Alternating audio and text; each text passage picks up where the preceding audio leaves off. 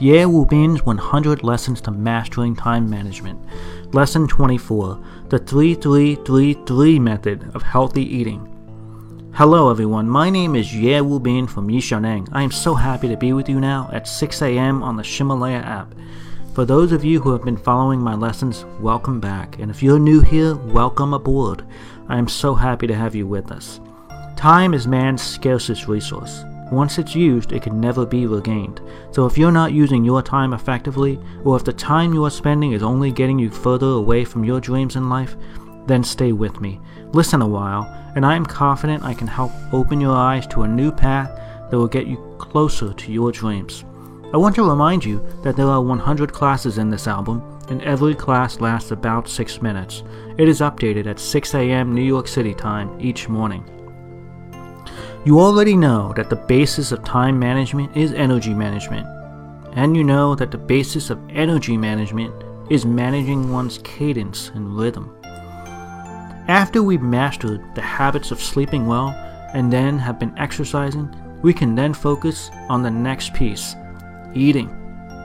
In today's society, most poor health is due to two things lack of exercise and eating the wrong things.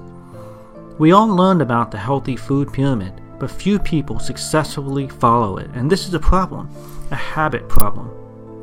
Therefore, today we will talk about the kind of diet we need to maintain our energy levels. So, what does it mean to have a healthy diet? Well, there are four criteria. First, eat enough protein. Second, control your blood sugar level. Three, control your hunger. And fourth, don't eat too much at each meal.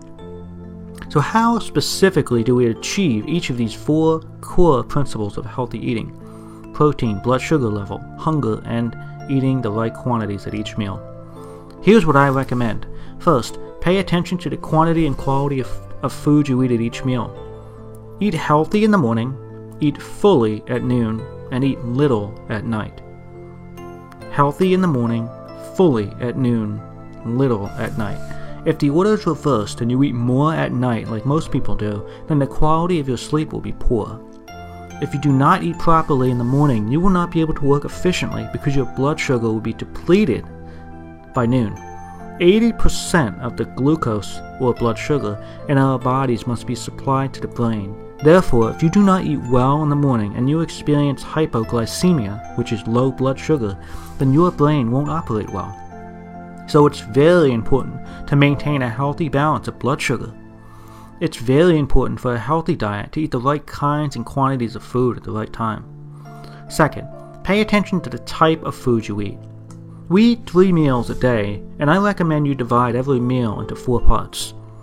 The four parts are energy grains, colorful fruits and vegetables, meat protein, and non meat protein. That's energy grains, colorful fruits and vegetables, meat protein, and non meat protein. So, most people today eat refined or white rice and flour every day, but eat very little grain. Refined rice and flour are processed by the body very quickly and release glucose immediately, which leads to a spike of glucose, followed by a sharp decline in our blood sugar levels.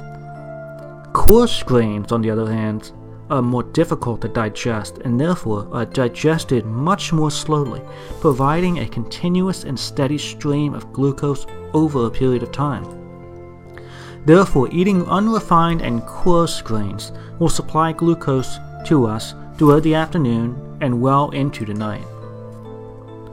A second concept to focus on is how much we eat and how many fruits and vegetables we should eat. The proper balance of fruits and vegetables gives us vitamins and minerals we need to boost energy levels. At the same time, we have to eat enough proteins. We can get this from milk and beans. Now, many of us will try to eat additional protein from meat, which contains a lot of fat, so I recommend getting that protein from other sources than meat if possible. Three meals a day, four parts to every meal protein, blood sugar, hunger quantity. And my father's blood sugar was high. I helped him control his blood sugar by teaching him how to change his diet, and you can do it too. I have asked traditional Chinese doctors as well as Western doctors, and both believe in this diet. Three meals a day, four parts per meal, but how much of each part should we have? I'll tell you.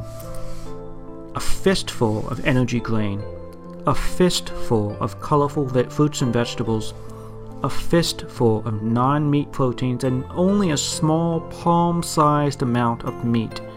Keep the meat to a minimum. Now, let me talk to you about the powerful 3333 method. Each meal should include the four parts grain, fruits and vegetables, non meat and proteins like nuts and beans, and a small amount of meat proteins. Think of the four digits in 3333 as each of these portions in one meal. Now, think that each of these portions can be one of several different kinds of food and that they can be cooked in different ways. There are three different ways we can think of the foods and how they are cooked. Think of them like a traffic light. Red light cooking is high in oil, salt, sugar, and calories. Red means stop, stop eating this way. Yellow light is slightly higher in oil, sugar, and salt, just slightly, just enough. Eat these cautiously and in moderation. Green light is fresh, natural, original foods, the way they are found in nature without extra ingredients. It is recommended we eat these every day. Minimize the use of fried, stir fried, and other oil based cooking methods, and I recommend you use the cooking method of green light foods. Now, many have protested the green light food methodology. They say that these foods are not delicious. Indeed, I must admit, they may not be as delicious, but in order to stay as healthy and live a few more years, it is recommended that you gradually get used to the light, natural, unaltered flavor of fresh food. Do you understand the 3333 method? Once again, four portions for each meal, and each portion of the meal has three possible levels of healthiness red, yellow, and green. The goal is four portions, with each as green as possible. A healthy diet focuses first on healthy food for the body, followed by good taste for the mouth. So make sure it's healthy first. Of course, if you can do both, that would be great, wouldn't it? Over the past four years, I have visited Chongqing to teach almost a dozen classes, and each time I was invited to eat the famous hot pot. But every time I silently smiled and sadly refused because I wanted to insist on the healthy diet habit of 3333 and maintain the right balance of foods for my body and mind. Only over these past few years, I have only eaten hot pot one time as a guest with my friends.